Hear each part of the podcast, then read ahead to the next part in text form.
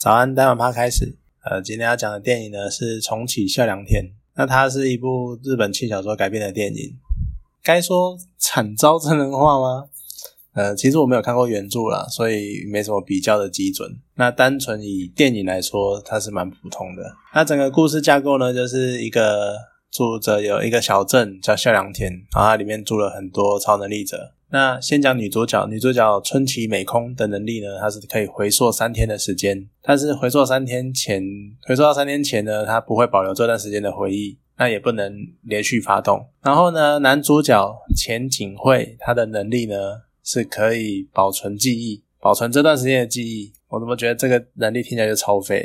好，可是呢，其实也没有真的这么废。原因呢，是因为笑良田这个小镇的特性，就是它里面住在里面的超能力者，当他们离开了这个小镇的范围呢，他们就会失去超能力，还有跟有关超能力的记忆。而会的能力呢，是让他即使出了这个小镇，他也能保持超能力的记忆。嗯，我听起来感觉还是很废。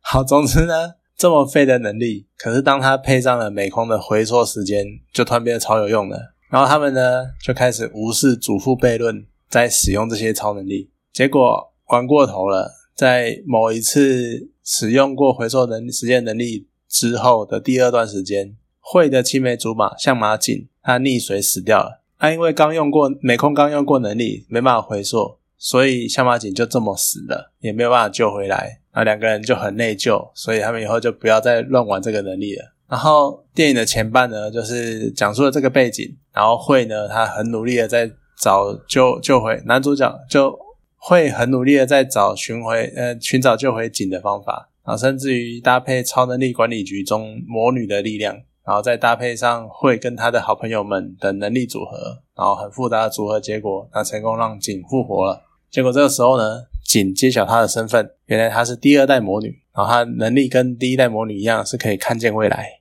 看见未来发生的事情，就非常的想让人吐槽。后半段呢，是出现了一个新角色，叫做呃，是管管理局的对策市长普地，他想要消灭整个孝良田的超能力。原来普地是最初的能力者的儿子，而整个孝良田呢，就是最初能力者他们所制造的结界。所以呢，你除了孝良田这个结界，你就会失去能力。那当然，破坏这个结界就会让大家都失去超能力。而为了维持这个结界呢，普地他的父母被封印在某一个在镇内的某个地方。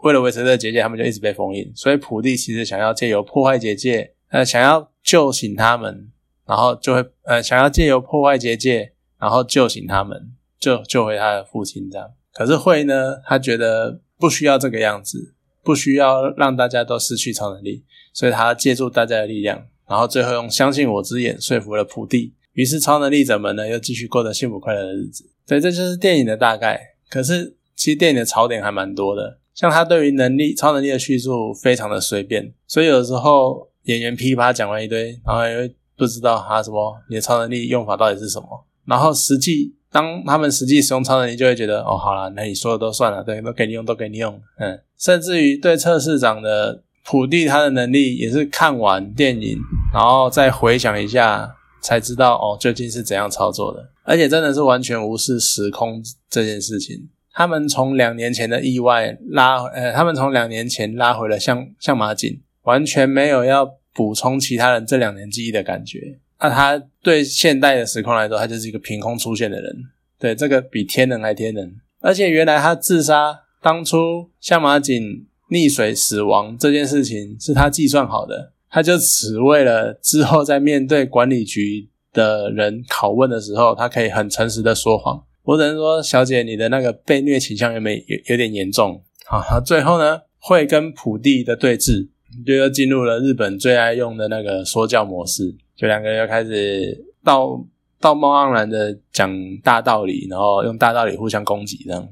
好，那就普地就讲出了他的想要，他因为想要救爸妈，所以要破坏孝良田的结界，甚至于呢，他搬出了卡尼阿德斯传版的理论，然后开始辩论要不要为了群体幸福，两个人就开始辩论要不要为了群体幸福牺牲。卡尼阿德斯传版的理论呢，是讲说某一次传难的时候，大家溺水，然后呢，这时候某甲船员抓住了一块船板，然后他的某乙他看到哎有船板了，他也跟着过来想要抓那块船板，结果被某甲推开，说你不要来抢我的船板。结果就只有某甲获救，获救的时候呢，某甲被起诉杀人罪，但是被获判无罪，因为法官觉得说，如果两个人都上了船板，那两个人都会死，所以某甲是自我防卫，算是正当的求生行为。而普地这样讲呢，就是讲说，为了让我的父母能够过他们的生活，所以我要这样做。但是会呢，就是一种。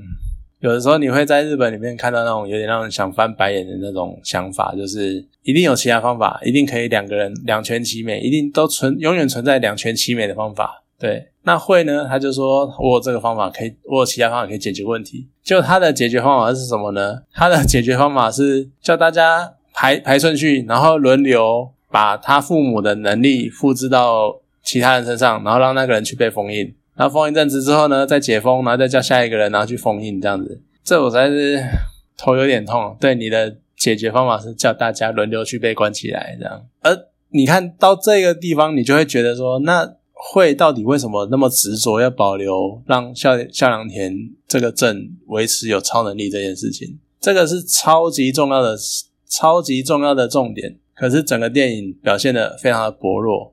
甚至于是一两句话带过，然后完全感受不出来那个感觉。就我看完电影的理解，他电影的描述的方式，是因为美空的重启能力，加上会的保留记忆的能力，可以避免孝田孝良田里小镇里面的坏事发生，然后让大家都可以过得很幸福啊！这个理由，我真的不知道从何吐槽而起。我只能说，真的是天真浪漫的年轻人。对，就是不要踏出结界，就不会有坏事发生哦。在保结界里面，我可以保护你们，让坏事永远不会发生。有坏事，我就会重启时间，然后让他平安的度过。讲难听一点，这个就是超宅的幻想。我不要踏出家门，就不会受伤了，有没有？就是啊，这就是一个真的就叫超宅，对不对？